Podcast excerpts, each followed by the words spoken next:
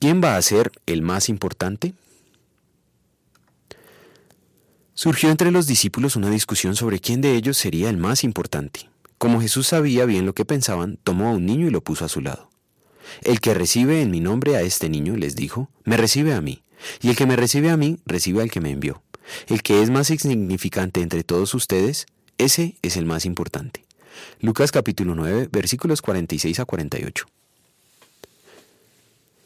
Cuando yo era una niña me quemaron las caries, me dijo una odontóloga de nombre Susie, y eso me dolió mucho. Me prometí que evitaría a los niños tal sufrimiento. Por eso estudié odontología. No a todos los mueven nobles ideales. Cuando yo era niño, las familias solían estimular a los estudiantes a ser los mejores para ser presidente del país. El objetivo era alcanzar la honra de ser la persona más importante. Un pensamiento similar había anidado en las mentes de los discípulos de Cristo.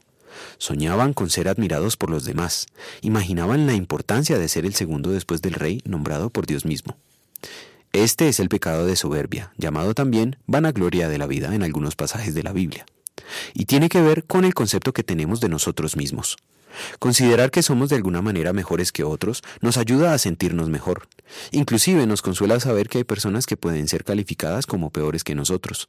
Tales comparaciones pueden ayudar a subir un poco nuestra autoestima, pero al final son solamente un autoengaño desastroso, pues no somos mejores que nadie. Según la Biblia, todos somos igual de pecadores e igual de culpables. Por tanto, todos estamos bajo el mismo veredicto, tan malos que merecemos toda la ira de Dios. Es solo gracias a Cristo que nuestra culpa es borrada y nuestro pecado es perdonado. Es en base a sus méritos y no a los nuestros que Dios nos declara justos. Por esto, Cristo aclara que es el más importante, el más insignificante. Los niños son conscientes de su lugar en la existencia y por eso actúan como tales. Simplemente dependen de la bondad de los demás y esperan en ella. En gratitud al amor de Redentor de Cristo, vamos a querer ser insignificantes como los niños. Oremos. Gracias Señor y Salvador Jesucristo, por haberme salvado y así concederme pertenecer a tu reino. Con anhelo expectante espero tu llegada.